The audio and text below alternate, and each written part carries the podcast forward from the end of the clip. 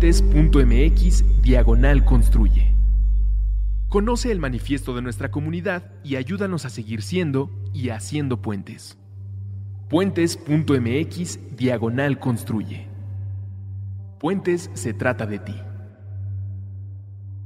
Derecho Remix. Divulgación jurídica para quienes saben reír. Con Miguel Pulido, Ixel Cisneros y Gonzalo Sánchez de Tagle. Disponible en Spotify, iTunes y puentes.mx.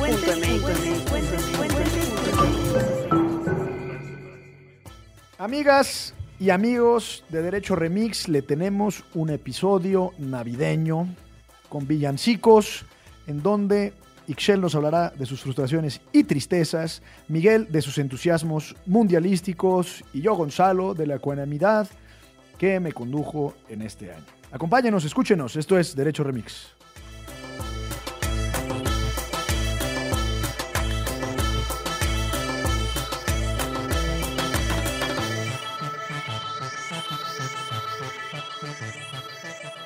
Buenos días, buenas tardes, buenas noches, bonito villancico, posada o ponche con piquete o lo que sea que estén consumiendo para celebrar estas bonitas fiestas de sembrina.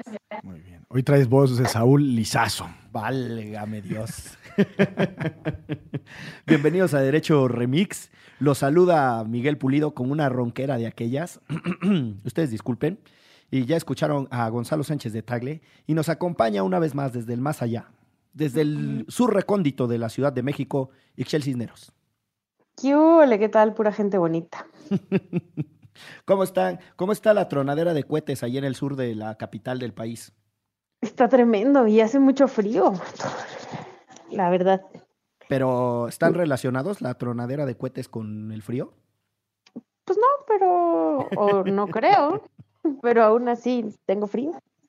Yo eh, creo que ese tema de, de la pirotecnia, eh, déjenme empezar con una pequeña reflexión, eh, es una cosa que nos describe como sociedad. Yo no recuerdo un año en donde no haya habido una tragedia pirotécnica en este país. Allá por el rumbo de Zultitlán, ¿no? Siempre, o sea, en, vamos, a mí en el mercado del puerto de Veracruz, una, una Navidad nos tocó, ha habido un montón en Hidalgo y en el Estado de México, pero siempre hay un pequeño mercado en alguna localidad del país en donde hubo alguna tragedia porque no se manejó de manera adecuada la pólvora. Sí, porque necesitan muchos permisos y no sé qué tanto. Pues sí, pero también hay mucho taller artesanal y hay una cosa muy eh, descuidada y muy desregulada, ¿no? So pretexto de que son las tradiciones de las clases populares. So pretexto. So pretexto, exacto. y, ya, y ya no me metí al tema de las mascotas que chillan, pobrecitas, que Dios mío. Porque, Ah, porque las Híjole. espantan, sí, sí, sí. Mi, mi aceituna sí. Mi aceituna sí la hace de tos, ¿eh? Seguido. Pobrecita se asusta. Explícale al respetable audiencia qué es aceituna, por favor, Ixchel. La aceituna es una perrita bien bonita que tengo yo que justo acaba de voltear porque dije su nombre. Me hablan, me hablan. Le mandamos un saludo a aceituna. Un saludo, por favor. Pues bueno, damos inicio a este derecho remix que no por eh, razones distintas a las del calendario o por razones única y exclusivamente vinculadas a calendáricas. calendarias. Exacto, por razones calendarias. Con el método de, pues ya se acabó el año, hay que hablar de lo que pasó. Vamos a dar inicio a un popurrí de eventos de los que hablamos en este espacio y otros de los que incluso no hablamos en este espacio, pero que fueron más o menos llevando el derrotero del 2018. Y yo creo que no se puede iniciar una reflexión o un recuento del año sin la obvia referencia al proceso electoral. Obvia referencia. Obvia referencia.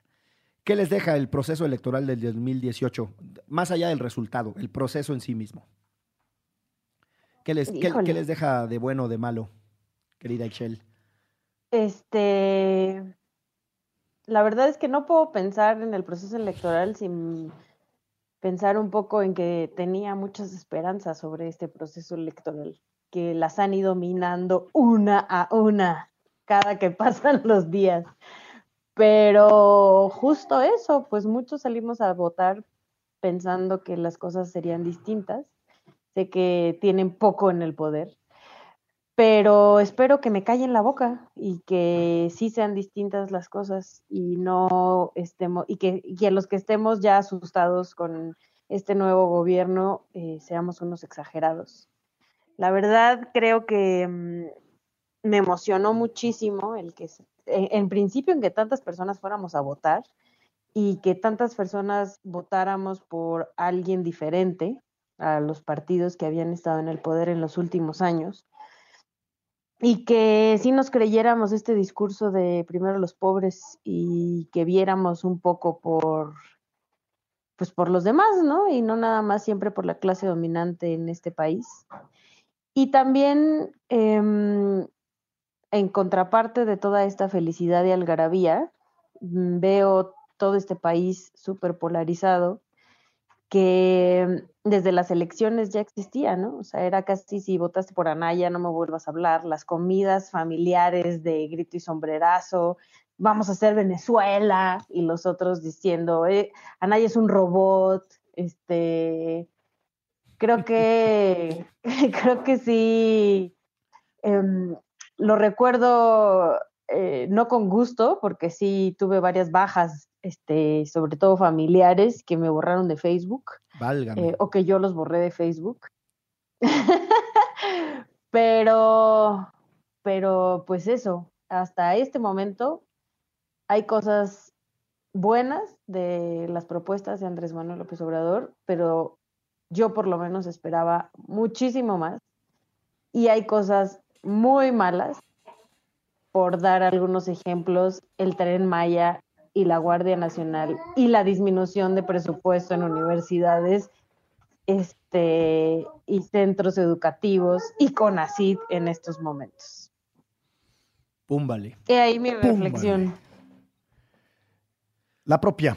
La propia, échele manito. Solo de la elección, a mí me pasa que, cuando estás en un proceso electoral te empiezas a entusiasmar y como se empieza a pues a polarizar o a, intensificar el discurso y el debate público, pierdes de foco que los políticos, justamente su esencia y su razón de ser es ganar.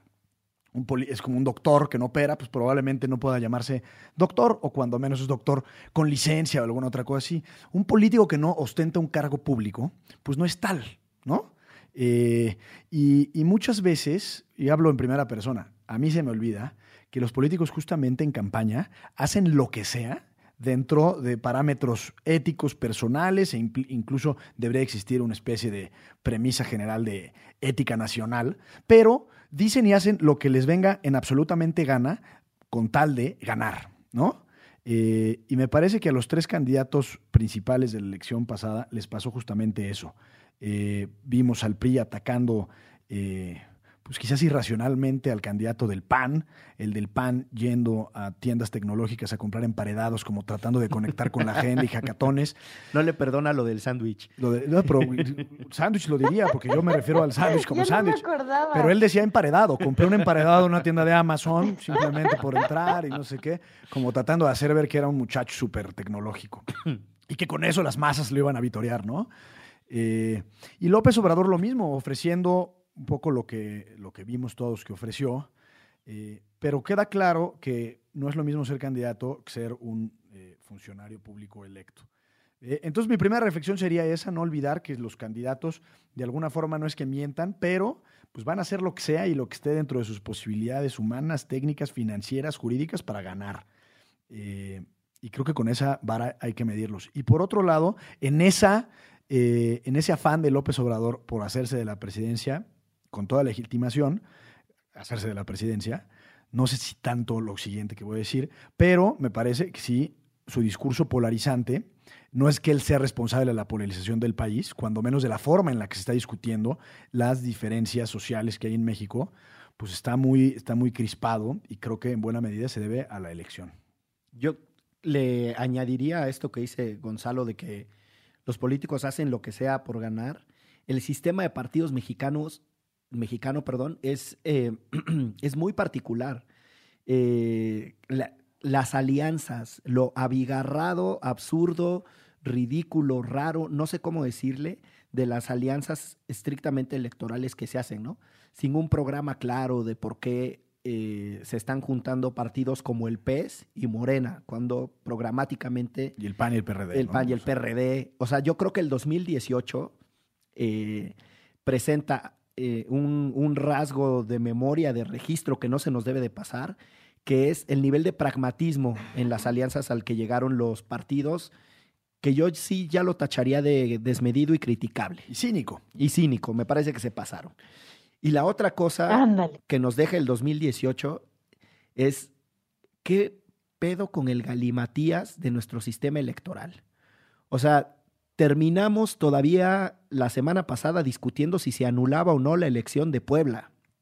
Eh, en un berrinche, un, un magistrado de la sala de, regional de Nuevo León estaba a punto de anular la- el triunfo electoral de Miguel Treviño, un candidato independiente, por una cosa súper absurda que ya había sido votada por ese mismo tribunal, que eran los actos anticipados de campaña.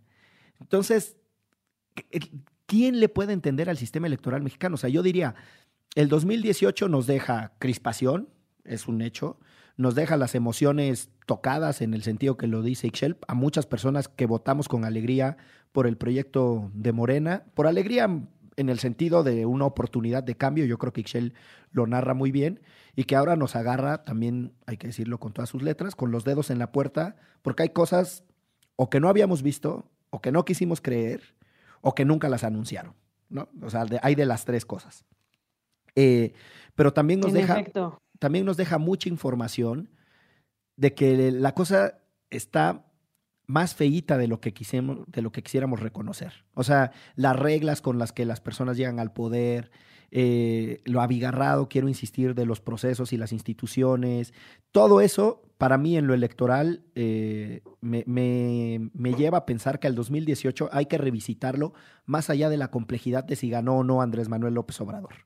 ¿No? Porque si nos centramos en esa única cosa, pues nos va- vamos a estar dejando mucha información importante de lado para el análisis. Déjame agregar una cosa de la crispación y la polarización, eh, porque me parece muy importante aclararlo, cuando menos mi postura. El otro día estaba con una tía y me decía, es que mira, Andrés Manuel, cómo está polarizando el país. Y le contesté sin, sin mucha retórica, pero le dije, oye, en realidad Manuel no es el que está generando la desigualdad. Quizás tiene- Manuel, ya es mi compa Manuel. Quizás, quizás tiene un error, en mi opinión, en el discurso, en la forma en la que señala esa desigualdad, y entonces somos ochairos o eres un fifí. Y a eso se reduce, y me parece que está mal reducir las desigualdades estructurales que hay en el país, la pobreza, eh, la historia, etcétera, a partir de dos categorías medio hechizas y medio falsas.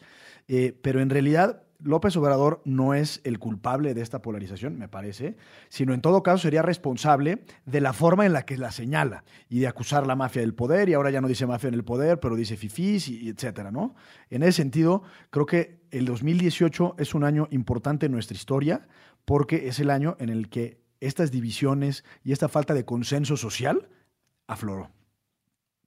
Yo no sé, Ixchel, tú, o sea, desde tu, desde tu perspectiva, ¿cuánto creas que de esto de la polarización tiene que ver con el contraste de ideas y cuánto es en realidad un resentimiento que está ahí guardado de ambos extremos que busca cualquier pretexto para salir?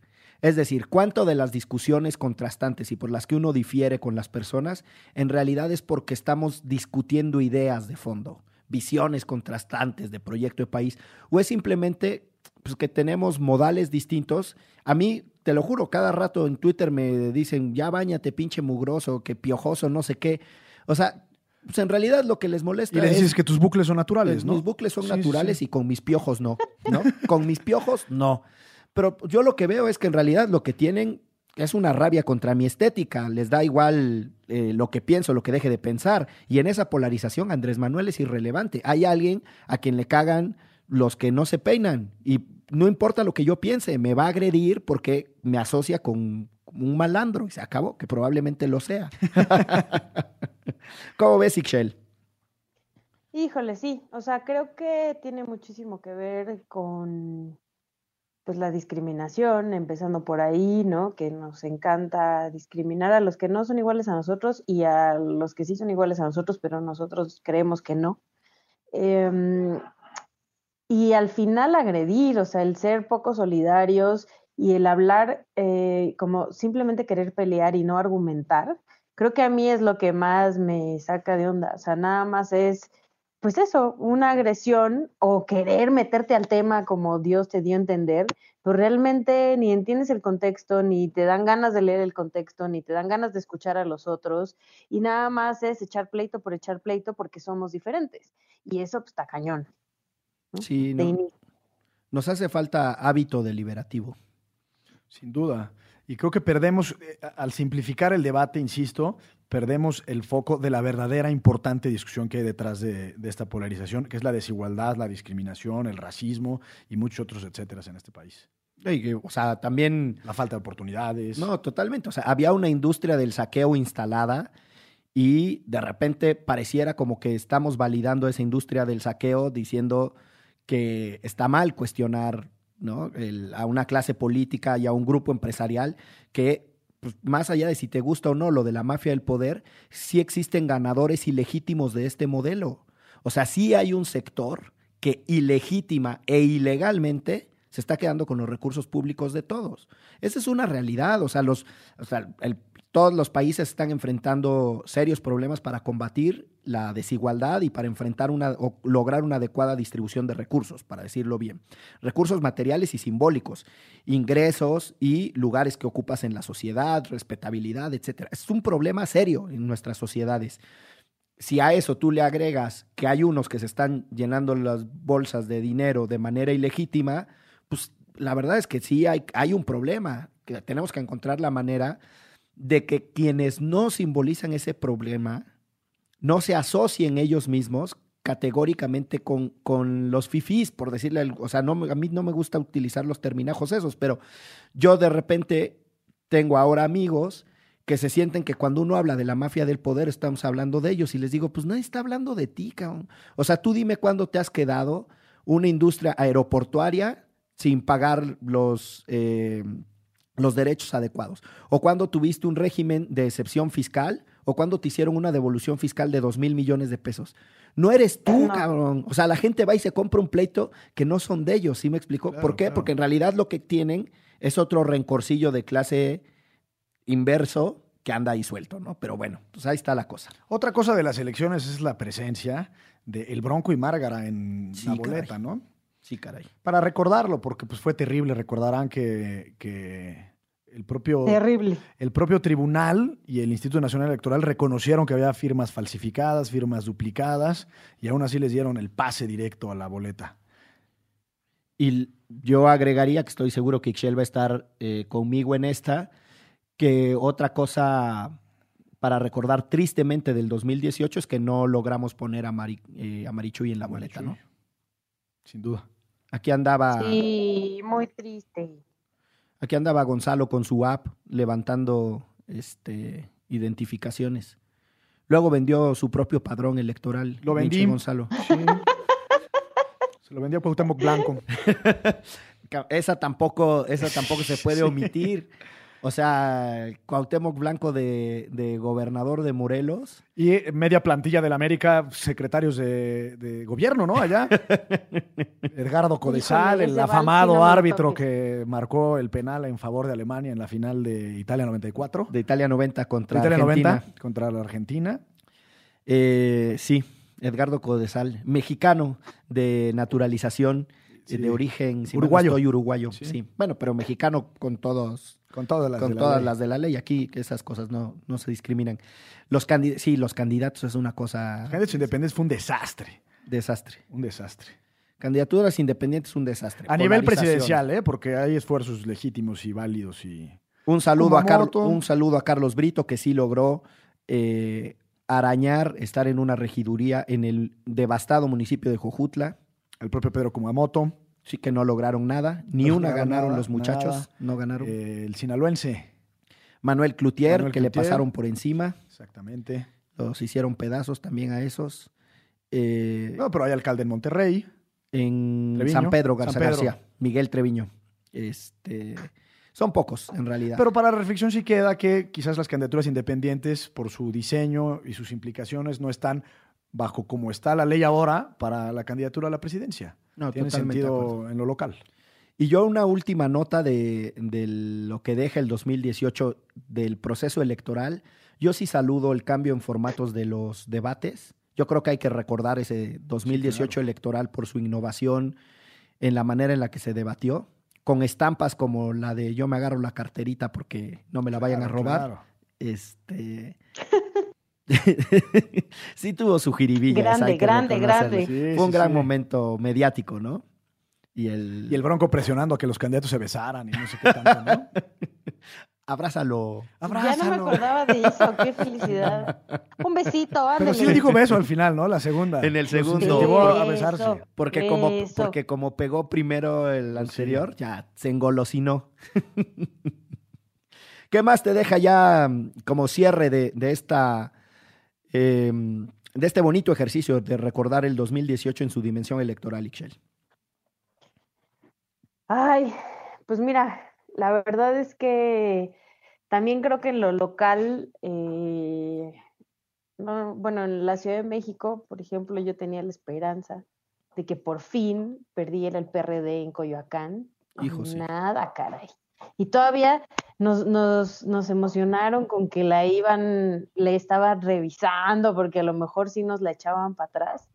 Y no, nos vamos a echar otros añitos con los maleantes, porque yo no voy a hablar de todos los del PRD, porque a muchos no los conozco, pero los que han gobernado Coyoacán y los que han estado dirigiendo Coyoacán, no solo eh, en ese entonces nuestro delegado, eh, porque ahora ya no existen los delegados, sino neta, la gran mayoría de la banda que trabajaba en las delegaciones, unas trácalas tremendas, personas impresentables que nada más justo se aprovechaban de primero los pobres y, y, bueno, sí se acuerdan que al principio fue cuando hubo sillazos aquí en Coyoacán contra No, Claudia Sheinbaum sí. y su equipo.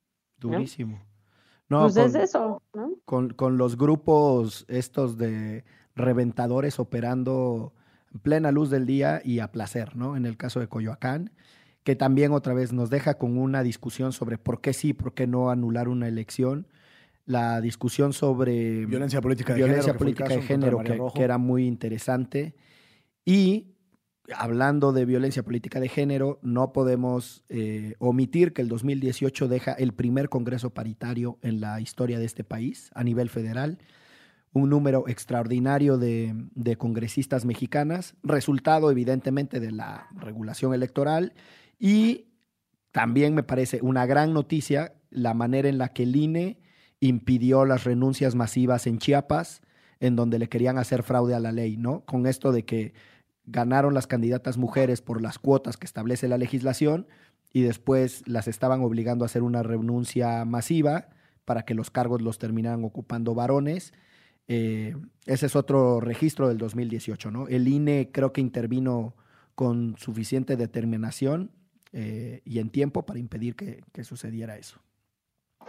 Y pues ya, ¿no? O sea, Y las elecciones creo que como siempre, forma, a manera de conclusión, como dirían en la formalidad de la academia, eh, pues nos deja también que, que tenemos una muy mala cultura política, ¿no? En términos generales, las campañas fueron muy pobres en cuanto a sus propuestas y ofertas, en cuanto al desarrollo de, de políticas y programas de gobierno, y un poco nos quedamos siempre con la idea de cuál es la canción más eh, pegajosa, como en este caso de Movimiento Ciudadano, y, so- y es lo relevante en las, en las, en las campañas. ¿no?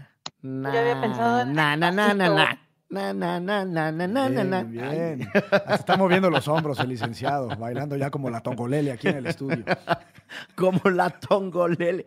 El- a ver, a las queridas y queridos eh, escuchas de Derecho Remix, eh, muchos de ellos jóvenes que también aprovechamos este momento para mandarles un saludo. A- hasta están surgiendo ahorita así, nomás de nombre, este, a Costras, a Majo, a los que siempre comentan, a un paisano mío orizabeño que también entra a la rebatidera ahí en redes, y a quienes no han hecho la tarea de poner hashtag Derecho Remix y echarnos un comentario, una buena onda, una vibra, una corrección, un insulto, aprovechamos para pedírselos. Dicho eso, estoy seguro que las y los escuchas de Derecho Remix no van a saber ni quién es la Tongolele. Pues que la googleen, porque a diferencia de lo que decía Denise Dresser, no importa no haber bailado con la tongolele para que la puedas conocer. Híjole, viene súper filoso ese Gonzalo. pero pues es que, que hay que también que hay que tener ahí mesura en la vida. Sí, ¿no? se le fue, se le fue eh, con esa crítica al buen Gibran Ramírez, que además es una de las mentes más lúcidas que me parece que, que estamos viendo ocupar espacios públicos. Un saludo al Gibran. un analista de primer nivel, Gibran Ramírez, un abrazo fuerte. Eh, si les parece, hacemos un corte y regresamos a otros eventos del 2018 menos intensos que la elección federal. Volvemos.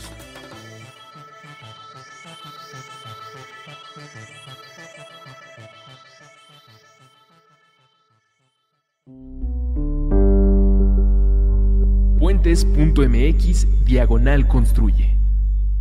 Conoce el manifiesto de nuestra comunidad y ayúdanos a seguir siendo y haciendo puentes. Puentes.mx Diagonal Construye. Puentes se trata de ti.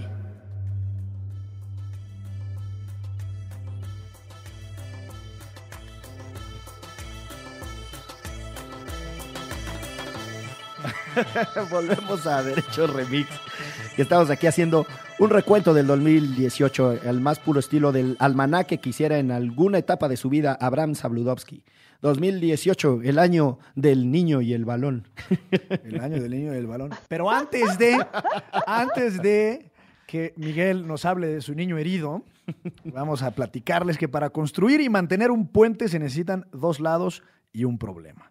De este lado nos encontramos un grupo de aventureros y exploradores de distintas generaciones y educados en diferentes disciplinas, con ganas de compartir con el mundo los temas que más nos apasionan, esperando que las conversaciones que generamos sirvan para informar, educar y entretener.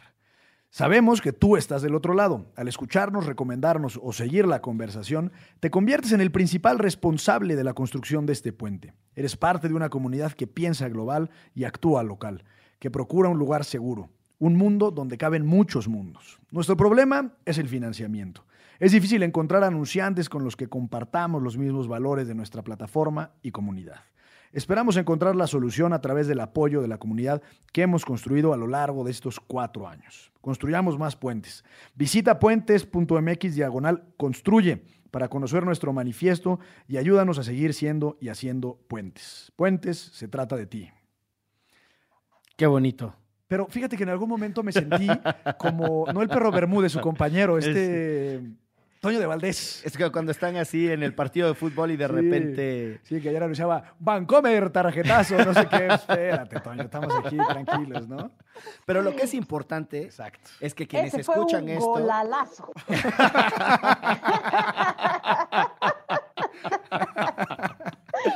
Cáiganse con la lana, escuchas de puentes, para que este ejercicio bonito eh, siga existiendo.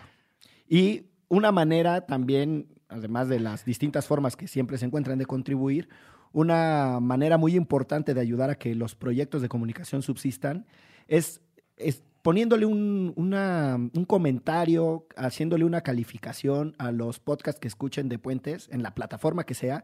Y en serio, comentando en las redes sociales, no saben lo importante que es que otras personas se enteren que existimos, porque esa es la, la- la manera en la que los proyectos sobreviven. Dicho lo cual, volvemos al 2018, el año de El Niño y el Balón. Exactamente. Estoy seguro que así se llamó el programa de algún año de un programa de Abraham Sabludowski, que hacía un programa a fin de año en donde recogía todas las noticias del año y les iba poniendo, les ponía un título. Ya, pero ¿sabes qué me, a qué me evocó? A las películas de Luis Miguel y Lucerito. O sea, ese tipo de ambiente, entorno de sufrimiento. Sí. Eran unos dramas desde niños así brutales, ¿no? El niño y el balón. Bueno, el del No, 90 a mí, Dime. a mí está peor este como al libro de Juan Villoro, la verdad. El de es que él tiene muchos que Dios es redondo y Sí, cosas sí, así. sí. Ajá, todos de fútbol. Todos de fútbol. Seguro era dirigido a niños que les gustaba el fútbol. No, era por el. Fue el año en el que se descubrió el, eh, el fenómeno del niño, el fenómeno climático del niño. Ah, Estoy casi seguro. Y el de 1994 se llamaba Entre sangre y sobresalto. Vámonos.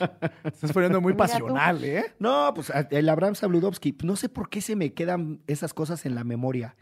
O sea, quién Sí, sabe. a mí me pasa que luego me acuerdo de cosas irrelevantes como un profesor en la primaria, en la secundaria, que su platillo favorito era el baby squid del sushito. el profesor Conrado de inglés. Y me causa mucho, mucho conflicto acordarme de eso, de verdad. Es muy bueno. no es mi Es que la irrelevancia de la aportación, ¿no? No mames, ese, ese sí es para la enciclopedia de los datos inútiles. Sí, sí, sí. El platillo favorito del profesor Conrado. ¿De inglés? Exactamente. Ay, Diosito lindo. Bueno, volvemos al 2018. Empecemos con el balón. El balompié fue El balompié. terrible, terrible este mundial para nosotros, así lo considero. Ay, cabrón, tan de plano así. Bueno, no sé, Excel, que es la más pambolera de nosotros, me parece ser. ¿Qué opinas? Es un poco como la elección, ¿no? Esperábamos más. Ya no voy a hablar de la elección. ¿Qué opinas del mundial? Es un poco como lo que me produce Andrés Manuel. Exacto. Andrés Manuel y la selección mexicana me produjeron exactamente lo mismo. Mucha emoción y de repente, ¡pum! Más de lo mismo. Oye, pero a ver, esa alegría del 1-0 contra Alemania, ¿te la remueve algo? ¿Hay, ¿Hay posibilidad de que deje de ocupar el lugar que ocupó en, en tu corazón en su momento?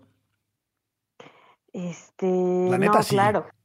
La neta, sí, sí. O sea, por- porque además era eso. O sea, es un poco, de verdad, vuelvo a la elección. Es un poco cuando viste que ganaron por 53 millones, dices, ¡pum! ¿No? Aquí era igual así, todos felices, por primera vez vamos a pasar, este, eh, tenemos a los mejores jugadores, bla, bla, bla, bla, bla, pum, vale. Que llegan y nos sacan. Sí. sí en no, se, un suspiro. no se gana solo por entusiasmo. Chicharito Hernández. ¿no? Y aquí, y mira, y mira, aquí podríamos hacer un símil con lo que le pasó al Cruz Azul con el América, que fue exactamente lo mismo. Toda la temporada, primer lugar el Cruz Azul, primer lugar el Cruz Azul, llega a la final, pum, 2-0, vaya a su casa, muchachos. Así, así de triste. ¿Tú te quedas con un buen sabor de boca de ese partido? De, sí. O sea, para mí el, ese partido contra Alemania me llena de un orgullo solo cerrar los ojos y recordarlo. Creo que lo conté en el episodio de... Correspondiente. El correspondiente, cuando hicimos el, el análisis de la ley de la patada, o no recuerdo Ajá. cómo se llamó. Ese momento, yo fui a Orizaba a ver ese partido con mis papás, porque además era muy cercano al Día del Padre, si mal no estoy. Y mi mamá aplaudía viendo la televisión, ¡México! Y así, no les puedo decir, o sea, yo casi, casi me volteó a, la- a llorar, ¿no? Mi papá y yo bien amargados, así de, ah, pues no te oyen. Sí, sí, sí, sí, sí. No sé, o sea, como que tengo muchas estampas de ese momento, de ese partido, que me hacen eh, abrazarlo en, en- así, en- entre las emociones más íntimas que tengo, ¿no? Pues el, el partido contra Suecia, pues casi pasé muy rápido de la tristeza al coraje, eh, porque fue horrible, ¿no? Fue un- uno de los peores partidos que he visto. Y el de Brasil me parece que nos ubica en lo que en realidad somos. Bueno, No- y el de Corea también fue malísimo. el de Corea, bueno, pero peor que el de Suecia. No, no, no.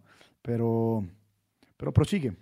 Porque estaba- te corté, te interrumpí tu idea, licenciado. Le cortaste toda la No, inspiración. solo quiero decir que eh, ahí sí me permito vivir cada cosa por su mérito.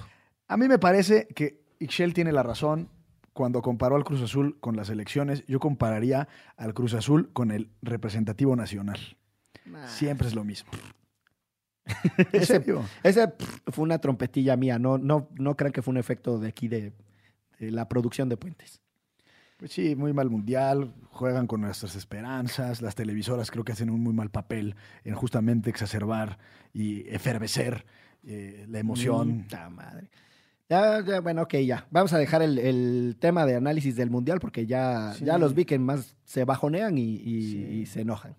Y ahorita, Ixchel, tú que estás a la distancia, que Miguel habló del partido allá en, en su tierra natal, agarró actitud de cadete, ¿eh? de orgullo nacional y lábaro patrio. Aguas, que nos, los Sí. militares están en todos lados, ¿eh? ¿Cómo Ay, Diosito, cabrón. Pues le entramos a eso, ya que dices lo de los militares. ¿Qué año, no? Todo un año esperando el desarrollo del- de la impugnación que se le hizo a la aprobada Ley de Seguridad Interior. En un diciembre como el que ahora vivimos, aprobóse la Ley de Seguridad Interior en un proceso legislativo sucio. Este, vamos, una de las notas para cerrar el 2017 de espanto. No nos dejaban entrar al Senado a protestar ni a dar argumentos, nos cerraban la puerta, teníamos que entrar este, A hurtadillas. hurtadillas, en cajuelas de algunos diputados y senadores que nos metieron. Y mira, nomás te digo que puras tristezas con este año, qué barbaridad. No, espérate. Y hubiera sido un año muy feliz. Pero el, 2000, el 2018 inició con la buena noticia en su momento de que se habían logrado las distintas eh, eh, los distintos requisitos para las impugnaciones ante la Corte de la Ley de Seguridad Interior. Por una parte, el número de firmas de la minoría legislativa en el Senado de la República. Eh, después convencer a los, al Consejo de la CNDH y a su presidente para que presentaran la acción de inconstitucionalidad correspondiente y un chingo de amparos, ¿no? Amparos por aquí, por allá, contra la ley. No, creo que el gobierno de Chihuahua de Javier Corral, una controversia constitucional. Este, para quienes escuchan esto y van en los primeros semestres de su carrera, todavía no llegan a, a los juicios de impugnación constitucional que tenemos, la controversia es cuando entre poderes no se ponen de acuerdo y se considera que uno está invadiendo al otro. La acción de inconstitucionalidad es cuando ciertas autoridades pueden solicitarle a la Corte que estudie la Pero lo que protege la acción, a diferencia de la controversia, es que en la acción de inconstitucionalidad, el, lo que, digamos, el objeto que protege la Suprema Corte y este propio procedimiento es la supremacía de la Constitución. Y en el caso de las controversias constitucionales es sobre todo la división de poderes y el federalismo.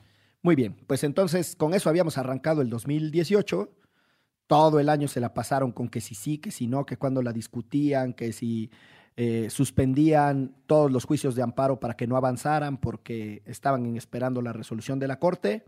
Llega el momento de la resolución de la Corte. Tan, tan, tin. y la sí, ¿Qué? ¿Qué dijiste, No, pues ya, ya estoy molesta. Ya, ya, ya sé la resolución de la Corte. ya se enfadó. Sí, no, ya. Pero sí es gran cosa. ¿Cuál fue? Sí es, gran cosa que, se haya votado 10 contra 1, declarándola inconstitucional, de punta a rabo. O sea, sí. Y tres cosas pues valdría destacar. Gran cosa hubiera sido un. Mira, yo solo te digo una cosa. Si eso no hubiera sido un día después de que nuestro presidente anunció la Guardia Nacional, yo ahí hubiera empezado el Guadalupe Reyes. Ese día para mí hubiera sido fiesta nacional hasta los Reyes. O sea, sí era algo por lo que habíamos luchado así muchísimo, llorado, sufrido, aplaudido, hecho campañas, marchado, etcétera, y nos echaron a perder nuestro momento. Un día antes, justamente. Un día antes. Gonzalo tenía tres cosas para el análisis. Sí, porque no solo es que haya declarado la Suprema Corte la inconstitucionalidad de la ley, sino cómo lo hizo, que tiene mucho que ver con el punto que probablemente toquemos a continuación de la Guardia Nacional. Pero, por un lado, dijo que los militares no tenían que hacer absolutamente nada en funciones de seguridad pública y de policías. Por otro lado, y aquí es lo que me parece muy relevante, le enmienda la plana al Congreso de la Unión por violaciones al proceso legislativo. Eso es muy raro. Eso es muy raro que, chido, sí, Que, que, una corte constitucional de constitucionalidad, más allá de meterse al fondo de, sobre si, de su materia, pues le diga al otro poder, que es el poder legislativo, le digo, oye, camarada, pues estás haciendo tu trabajo muy mal, violaste tantos principios y tantas normas, eh, etcétera. Y, y, por supuesto, eh, parte, de, digamos, la carnita es que se trataba de un régimen, eh, eh, en caso de aprobarse la ley de seguridad interior, en donde no, va, no daba certezas sobre la supuesta excepcionalidad de la participación de los militares en funciones de seguridad pública. Entonces, pues digamos, esas son las tres. Si nos llevamos estas conclusiones a la Guardia Nacional, pues ya no solo, la única certeza que tenemos es que sí van a estar en la calle. Sí, o sea, a ver, no es menor que se haya declarado inconstitucional. No es eh, cualquier cosa el perfil de argumentos que esgrimieron los ministros y ministras. O sea, creo que es bastante interesante entender eso, cómo ha cambiado la propia Suprema Corte en su entendimiento de lo que significa ser un tribunal de constitucionalidad. O sea, creo que hay, hay mucho de esa nueva doctrina judicial, para decirle de alguna manera, de esa propia doctrina de la Corte de que sí, que no estudian, si el proceso legislativo es revisable, si no, eh, la, la ministra Piña los desbarata diciéndoles no pueden votar una reforma de esta magnitud en 20 minutos. En 20 minutos, sean serios, o sea, sí. Yo creo que todas esas cosas son importantes porque trascienden el propio, el propio hecho de la militarización del país como como tópico de discusión. Están dejando ahí sembradas cosas que, que en el futuro la gente podrá usar para proteger la constitución o legislaciones o protegerse de legislaciones hechas con las patas, ¿no? Eso, eso yo creo que, que no es poca cosa. Ahora, eh, la decisión del gobierno Andrés Manuel de salir con la idea de una Guardia Nacional en pleno contexto de aprobación de esa ley, pues en realidad lo que pone sobre la mesa es que a este país le ha faltado inteligencia y creatividad para construir la supuesta alternativa a, a la militarización o al uso de los militares o al apoyo solicitado a los militares, como lo quieran ver. Yo tengo una discusión con un colega que dice que hablar de militarización es muy sobrado. Le digo, puta, pues dame otra palabra, pero si los que están operando la seguridad son militares, si el mando es militar, si las eh, referencias y elogios discursivos de Andrés Manuel son a los militares, ¿por qué no? O sea, dime, dime por qué no voy a hablar de militarización. Ahora, que yo diga militarización, después podemos entrar así, es neutral, es negativo o es positiva la valoración. Pero lo que es un hecho es que hay un incremento muy, muy notorio en la dependencia de los militares para tratar el tema de seguridad pública. Y la declaración del señor secretario de Defensa diciendo que en esta semana, las primeras semanas de diciembre, están empezando a hacer eh, tareas de seguridad pública en delitos del fuero común para proteger lo que más le importa a las personas, que es el robo, eh, Homicidios, homicidios secuestros, y etcétera. secuestros, eso es muy delicado. O sea, es lo- y ahora sí, como Ixchel y yo grabamos un video hace muchos años, hace como dos años, era los agarramos hasta de policías y hasta de tránsitos. Ixchel, saca tu rabia. Ay, Dios. No, pues, pues eso, o sea, ay, justo em, hace unos días hubo unas mesas en diputados de varios especialistas en de organizaciones de la sociedad civil, pero también de académicos, de gente que tiene años estudiando cuestiones de seguridad en el país y de la militarización y de cómo la militarización ha traído más violaciones a derechos humanos y los aumentos en homicidios y etcétera, o sea, que no ha frenado eh, la violencia, como dicen Andrés Manuel que va a suceder. Y justo eh, un speech que se echó Alejandro Madrazo eh, en Cámara de Diputados, pues les decía eso, ¿no? Están utilizando los mismos argumentos que utilizó Felipe Calderón cuando lanzó a, a las Fuerzas Armadas a las calles, también se los dijo Ernesto López Portillo, ¿no? O sea, toda esta parte de estamos en un, en un, momento de violencia horrible, o sea, ya lo habían dicho, este, ya lo había dicho Felipe Calderón. Estamos, este, son los únicos eh, que tienen el consentimiento de la población y el número uno en el ranking de popularidad, ya lo había dicho también Felipe Calderón este, nuestras policías están de la patada, ya lo había dicho también Felipe Calderón. Entonces, están exactamente repitiendo lo mismo que dijo Felipe Calderón hace 12 años para sacar a las Fuerzas Armadas a las calles y la estrategia además nos la quieren, o sea, ¿qué es lo que le decía Alejandro Madrazo a los diputados? No nos engañan, o sea, la estrategia es la misma, eh, nada más le están cambiando de nombre y están queriendo utilizar este nombre de la Guardia Nacional, pero realmente es lo mismo, les están dando más presupuesto, les están dando más poder, les están dando más funciones y además lo quieren poner en la Constitución. Entonces, es una locura, de verdad es una locura y también es una locura. Eh, viniendo de la historia que en América Latina las Fuerzas Armadas eh, tampoco eh, son los más cercanos al pueblo que se diga, ¿no? Y entonces en un momento, cuando llega algún loco personaje a ser presidente eh, o se convierte en dictador, las Fuerzas Armadas son quienes reprimen y, oprimen al, pueblo, ¿no? Entonces, todo esto, pues por lo pronto hasta el día de hoy les está valiendo cacahuate.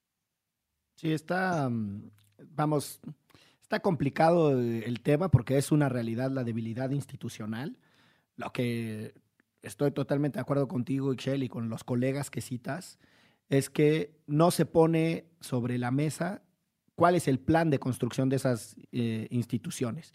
Entonces, frente a desafíos que en otros campos los especialistas les dicen que es muy difícil, que es riesgoso, que no se metan, bla, bla, bla, salen que con su voluntarismo lo van a resolver. Les pongo tres ejemplos. Construir 100 universidades en tiempo récord. Los especialistas le están diciendo, eso es muy delicado, quién sabe si lo puedes hacer. Sí, sí lo podemos hacer porque somos chingones. Construir la refinería, les han dicho, construir una refinería antes de que acabe el sexenio y todo lo que ustedes dicen que en tres años van a estar ya procesando, etcétera, no, es, muy difícil, toma mucho más tiempo, etcétera, tan necios que lo van a hacer. Lo mismo Santa Lucía, la cantidad de especialistas que les dicen que por ahí no es, y ellos dicen que sí van a hacer hasta lo imposible, ¿no? Y lo van a lograr. Y el tren Maya, ¿no? El, bueno, el tren Maya. Pero cuando llegas al tema de construir, entonces, si estos son los que pueden hacer todo, en donde todo el mundo les dice que está muy cabrón y que no se puede, cuando llegas al tema de seguridad pública, ahí sí resulta que ellos no pueden construir policías. Es que hay una gran diferencia, ya que estamos en, en la crítica. Eh, con todo lo bueno y malo y los, claroscuros, y como cualquier persona las tiene, que, en este caso me refiero a López Obrador, él, y, para mí la decepción de, de- de estos cuatro meses que ha estado en transición y las dos semanas que lleva como presidente de la República, es que en realidad él no tiene, no, aparentemente no tiene ningún plan, pero ni siquiera la intención de echar a andar un plan de construcción de instituciones. Pues le da igual. O sea, incluso las desmonta. Piense en la policía, piense ahora en el Instituto Nacional para la Evaluación Educativa. Podemos estar o no a favor o en contra, pero se trata de la desarticulación de un, de un De órgano constitucional autónomo. Y en cambio, las grandes obras de infraestructura pues, son otra cosa.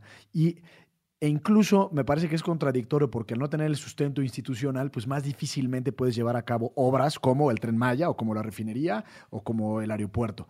Eh, pero a mí, digamos, la, la- la decepción por el momento que me llevo de Andrés Manuel López Obrador es justamente su, su desinterés absoluto por las instituciones normativas del país. Sí, o sea, es la presidencia fuerte porque los modelos presidencialistas en alguna época de la historia de la humanidad y los, del- de los estudios de política comparada, ciencia política comparada, eran eh, suficientemente ágiles y ejecutivos los regímenes presidencialistas en satisfacer demandas. eh, El otro día me, sentidas. preguntaba, me preguntaban, a- a- tratando de hacer un, un ejercicio con mucho esfuerzo, de si tuviera que decir algo positivo del gobierno de Enrique Peña Nieto. Y di- y digamos, al final de su sexenio se rebotaron algunas ideas sobre pues, el pacto por México y las instituciones. Y llegué a una conclusión que podemos no estar de acuerdo con nada de lo que hizo Enrique Peña Nieto, incluso considerarlo como yo lo hago, que fue un muy mal presidente, eh, no fue un buen líder, etcétera. Pero si algo hizo, y pensemos nada más en el 2012, él creó instituciones. Teníamos cuatro órganos con autonomía constitucional del 2012 y ahora tenemos 11. Estemos de acuerdo o no, fue un compadre que pensó en la, en la relevancia y en la estabilidad que dan las instituciones para, para, un, para el futuro del país. Eh, no me meto al contenido o al valor de estas propias instituciones, pero sea como sea, él construyó y lo que me late que está haciendo López Obrador es poco a poco estas distintas instituciones que fueron creadas con mucho esfuerzo y mucho tiempo, pues las está diluyendo. Sí, o sea, pero hay un choque de modelos, un choque de tesis. La idea de que el Estado regulador es la nueva forma de satisfacer demandas sociales muy sentidas y lograr equilibrios versus la tesis de que los regímenes presidencialistas con suficiente músculo y capacidad de intervención para satisfacer esos problemas son la ruta. O sea, más allá de los estilos personales de quién es cada quien, sí hay tesis de, o sea, sí hay, modelos que se pueden contrastar en las ideas. Es que últimamente pues, nos, hemos, nos hemos olvidado de las ideas y nos hemos concentrado en las personas más allá de si está uno a favor o en contra de Enrique Peña Nieto o de Andrés Manuel. O sea, sí, sí existe suficiente literatura y evidencia que te dice que, por ejemplo, Roosevelt logró cosas en Estados Unidos y cuando se le puso pendeja a la Suprema Corte de Estados Unidos, los amenazó con ampliar el Claro, número de claro. ministros. O sea, eso no está ahí porque no, no lo llegaban, eh, no, no podía implementar muchas de las cosas del New Deal que era muy parecido a lo que está haciendo Andrés Manuel. Andrés Manuel está haciendo casi un New Deal en México, es decir, un Estado ágil, interventor, que lleva servicios a donde no los Bueno, ahí había. quizás podamos tener otro programa de esto, porque de lo que acabas de decir, difiero en muchas cosas, con la- el Estado regulador y Estado social, es decir, y, y- y si vemos el presupuesto, el proyecto de presupuesto de egresos, pues así muy New Deal, pues tampoco. O sea, se lleva de corbatas a presupuestos de universidades públicas, en temas de tecnología e innovación, en temas de, o sea, escoge unas, un- ciertos programas sociales para echarles la mano y al resto se lo lleva de corbata. Es, ¿eh? re- es redistribución pura. O sea, en, el- en el- lo que voy es que es New Deal en el sentido de redistribución pública y llevar el Estado a personas que no habían visto beneficios del Estado, ¿no? Sea, la electrificación de Estados Unidos que hace Roosevelt es uno de los elementos que corrige mucho las desigualdades históricas, era deficitaria. O sea, era un subsidio costosísimo para el resto del país. Fue lo que corrigió en mucho las desigualdades económicas porque permitió agricultura industrializada Sí, en, sí, en sí. partes en donde no. Pero bueno, más allá de eso, eh, No se peleen. Ah, creo, que ahí está, creo que ahí están las... eh, Está echando ojos flamígeros, ¿eh? Pues sí, pues es que te pones bien, te pones bien pantera, man.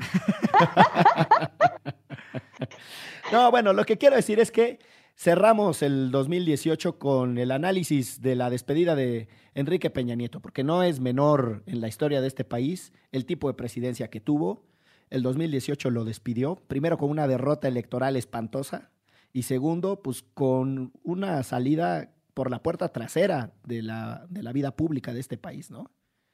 O sea, en el sentido de pues, cómo se le recuerda, de qué se habla de él, la manera en la que la prensa que lo contuvo durante mucho tiempo, los últimos tres meses lo agarraron de piñata, ¿no? O sea, ahora sí se permitían decir todo lo que se habían callado cínicamente durante todo un sexenio.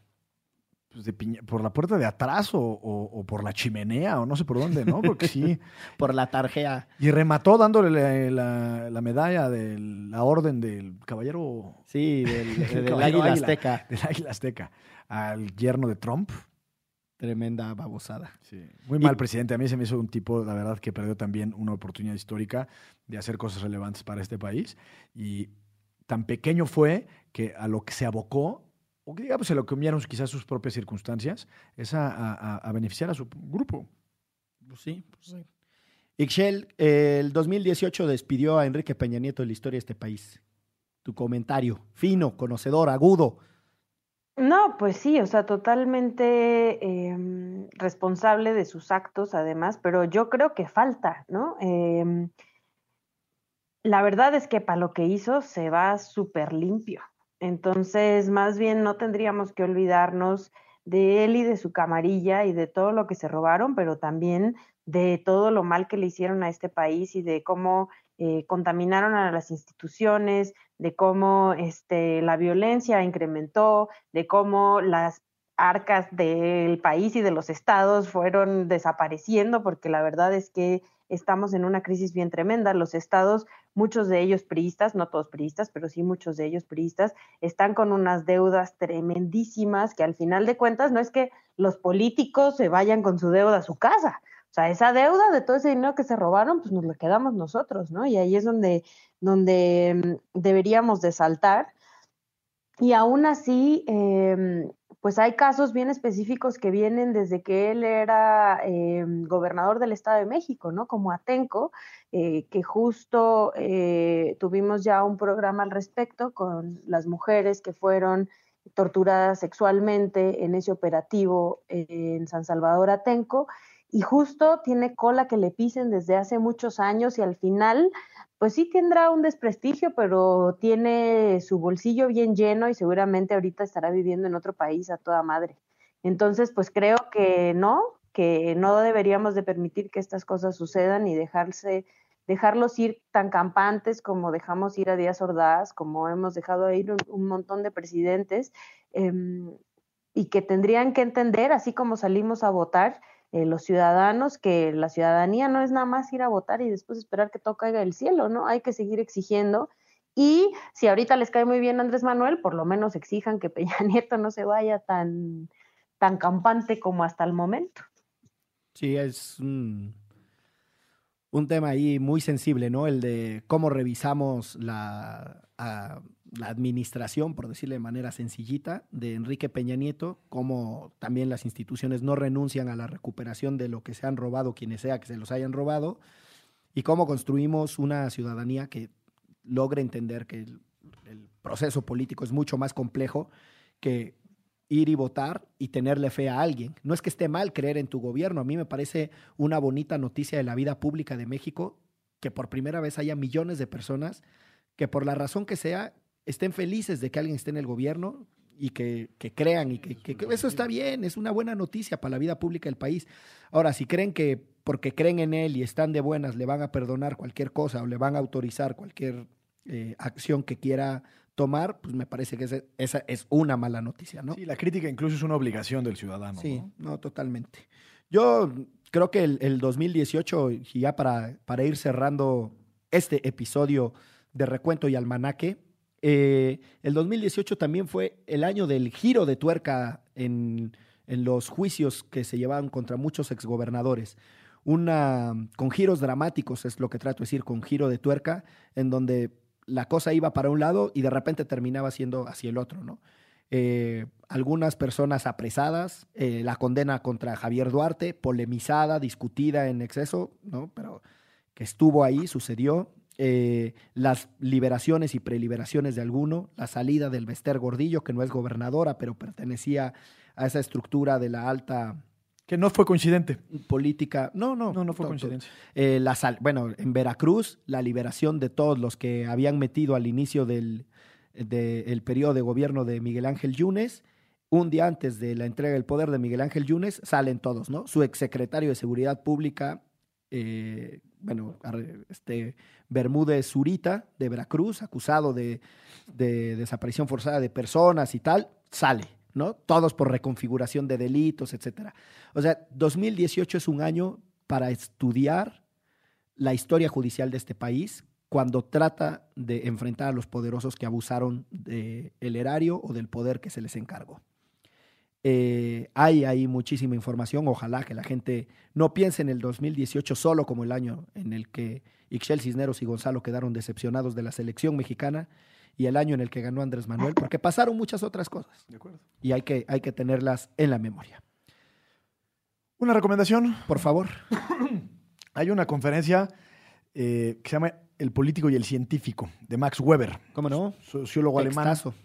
Y hay gente que no está de acuerdo y, digamos, no hay que comprarse absolutamente todo de esta posición y esta postura, pero habla de la ética de la convicción y la ética de la responsabilidad. Y, por eso se llama el político y el científico. El, el científico se puede permitir en la comodidad de, de su laboratorio, sea social o sea, digamos, técnico, pensar un poco lo que quiera y él es responsable de sus propios actos, con, la, con el tiempo que te da eh, pues la academia, ¿no? De alguna forma. En cambio, el, el político, el representante popular, no se puede dar el lujo de actuar en términos de su propia convicción, sino que tiene que actuar a partir de una responsabilidad que le otorga el mandato. Y el mejor ejemplo de esto es el siguiente, y no me tardo mucho. El expresidente francés Valéry Giscard d'Estaing, católico, ferviente, con cuatro hijas, eh, cuando se estaba discutiendo en Francia la despenalización del aborto, le habla a Juan Pablo II, amigo personal de él. Y le dice, oye, mi querido Valerí, pues estamos, ¿no? O sea, casi casi que tenemos que decir poco. Y le dice, Juan Pablo, ¿qué crees? Me descuelgo para allá, para el Vaticano. Esto lo cuenta en sus memorias. Y cuenta el expresidente francés que cuando está discutiendo con el Papa sobre qué hacer, y le dice, su santidad, fíjese que yo a mis hijas y en mi casa voy a tratar y hacer todo el esfuerzo para que ellas tengan los valores cristianos en los que yo me formé y en los que yo creo. Pero yo no le puedo imponer eso a miles y millones de ciudadanos franceses. Esa es la ética de la responsabilidad. No actuar en convicciones personales que puede llevar a muchos desbarajustes sociales y actuar con responsabilidad, sabiendo que se gobierna un país de 120 millones de mexicanos, que es la catorceava economía del mundo, y eh, que muchas de las decisiones eh, se tienen que tomar precisamente con fundamentos y sustentos en la evidencia empírica y técnica. Ahí está. La recomendación El político y el científico. Qué de Max barbaridad. Weber. de Max Weber, eh, que además es un discurso que dio en una cantina. un abrazo, eh, pasen felices fiestas. Esto fue Derecho Remix. Chao. Chao. Derecho Remix. Divulgación jurídica para quienes saben reír. Con Miguel Pulido, Itzel Cisneros y Gonzalo Sánchez de Tagle. Disponible en Spotify, iTunes y fuentes.mx.